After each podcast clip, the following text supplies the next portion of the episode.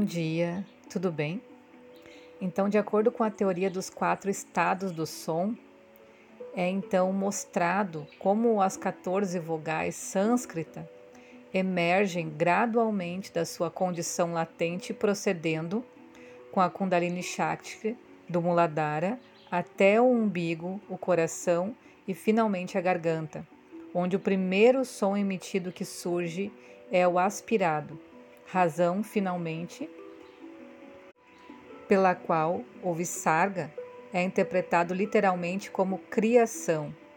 Sua contraparte, o Anusvara ou Bindu, sendo de forma análoga, declarado representar a retirada da fala. O Anusvara ou Bindu também é chamado de Sol, Súria, e o Visarga, Lua ou Soma. Eles estão conectados com o dia e a noite e com os nadis Ida e Pingala. Quando a Kundalini desperta, o aspirante ouve o som cósmico. Quando o Kundalini sai de Muladhara, ele ouve o Shilredar de um grilo. Quando ela atravessa para Svadhisthana, o tilintar de uma tornozeleira. No Manipura, o som de um sino. No Anahata, a música de uma flauta. E finalmente, quando Kundalini atravessa para Vishuddha, o som cósmico Om, a primeira manifestação de Shiva Shakti como consciência sônica. O conhecimento e compreensão adequados da consciência sônica levam à obtenção da consciência suprema. Embora o mantra Shakti atua para despertar e sustentar um plano elevado de consciência do ser, né? Ele já foi prefaciado por meios de apoio importantes, na verdade indispensáveis. Nyasa e Mudra são considerados pelos tântricos como a forma correta de abrir o yoga. Nyasa é o ritmo pela qual o aspirante entra conscientemente no espaço sagrado. É o processo de limpeza e purificação em que o corpo, os seus pontos chaves e zonas de renovação são sensibilizados pela colocação das pontas dos dedos. O corpo está agora despertado da sua dormência e preparado para o papel sagrado. Para acompanhar o mudra, agora é oferecido a divindade. Mudra é a linguagem corporal ritualizada, tanto de oferenda quanto de rendição. O corpo é despersonalizado e a divindade é convidada a entrar na sua morada pura. Os tântricas acreditam que a carne deve ser despertada de sua dormência.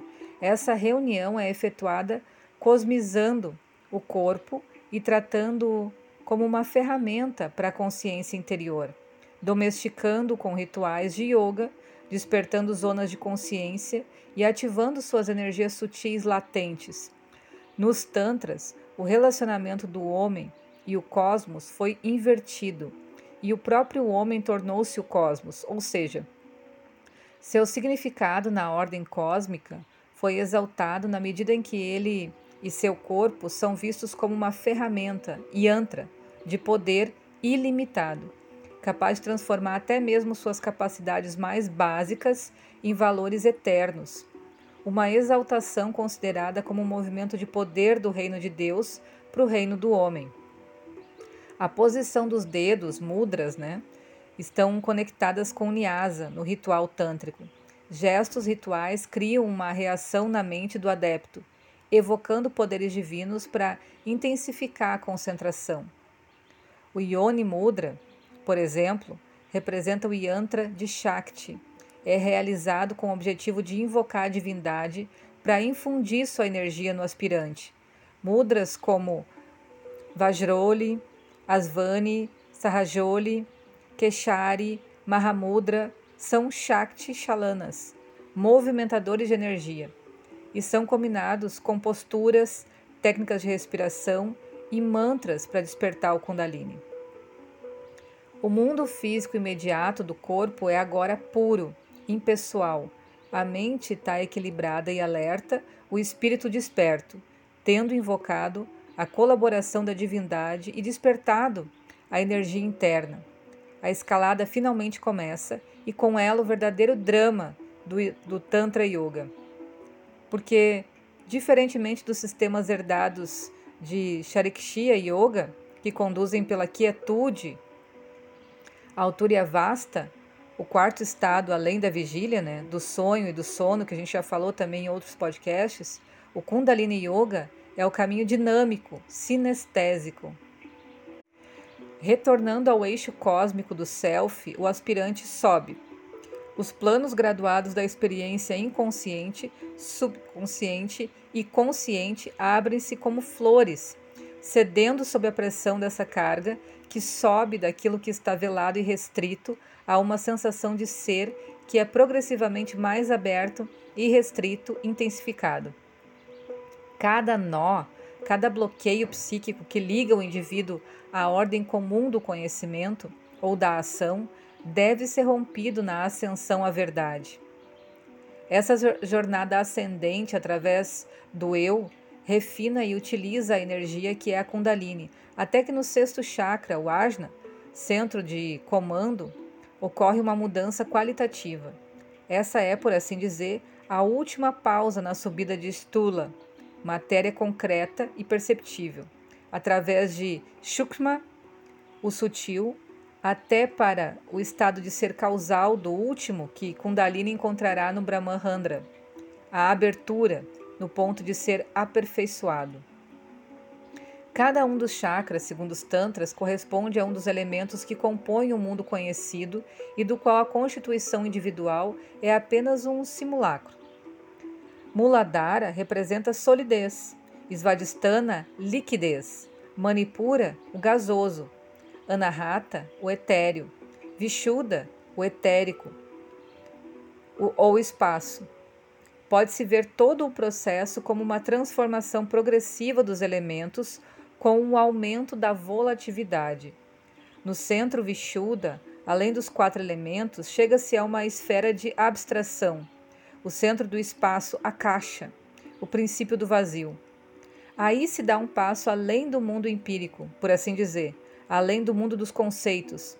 Jung, usando a linguagem dos arquétipos, sugeriu a mandala ou cone de experiência através do qual visualizar essa jornada. Ele a vê como uma subida em espiral para dentro e para cima, a partir da circunferência da esfera ou da base do cone, até a experiência pontual ou experiência de crista, no centro do ser. A gente pode fazer uma analogia com esse cone igual uma árvore de Natal, como é esse triângulo até a ponta, né? Então, vamos imaginar que a gente enrola essa, as luzinhas na árvore de Natal de baixo para cima, da base mais larga até a ponta fininha. E lá na ponta fininha a gente tem o sétimo chakra, vamos dizer assim, né? Então, essa base que Jung fala, essa analogia de visualizar, quando a gente está fazendo a meditação, é imaginar essa Kundalini lá na base desse pinheirinho, se desenrolando e subindo, subindo, subindo até a ponta da estrela. Ou a gente pode fazer isso através da prática de pintura, de desenhos de mandala, que foi por onde eu comecei, né?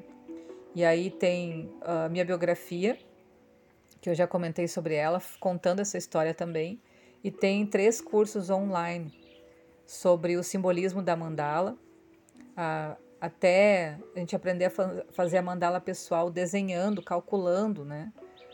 As informações do nosso nome, enfim. Então tem bastante material aí para compartilhar. O link de acesso para tudo isso está lá na minha bio do Instagram, ou quem quiser entrar em contato por WhatsApp também eu posso mandar. Mas é bem interessante a gente começar a entender esse despertar que Jung nos passou através dos processos das mandalas. Então, uma dinami dinamização, transformação e sublimação do estado físico, mental e espiritual só é possível com a excitação da Kundalini Shakti e sua reorientação do movimento descendente para o ascendente à medida que ela sobe para se unir a Shiva, resultando na inundação de todo o ser com felicidade indescritível. O aspirante eleva-se dos elementos mais grosseiros aos mais sutis e realiza numa experiência transcendental sua união com Shiva Shakti para se tornar um homem cósmico. Ok? Por hoje é isso. Bons estudos e até mais!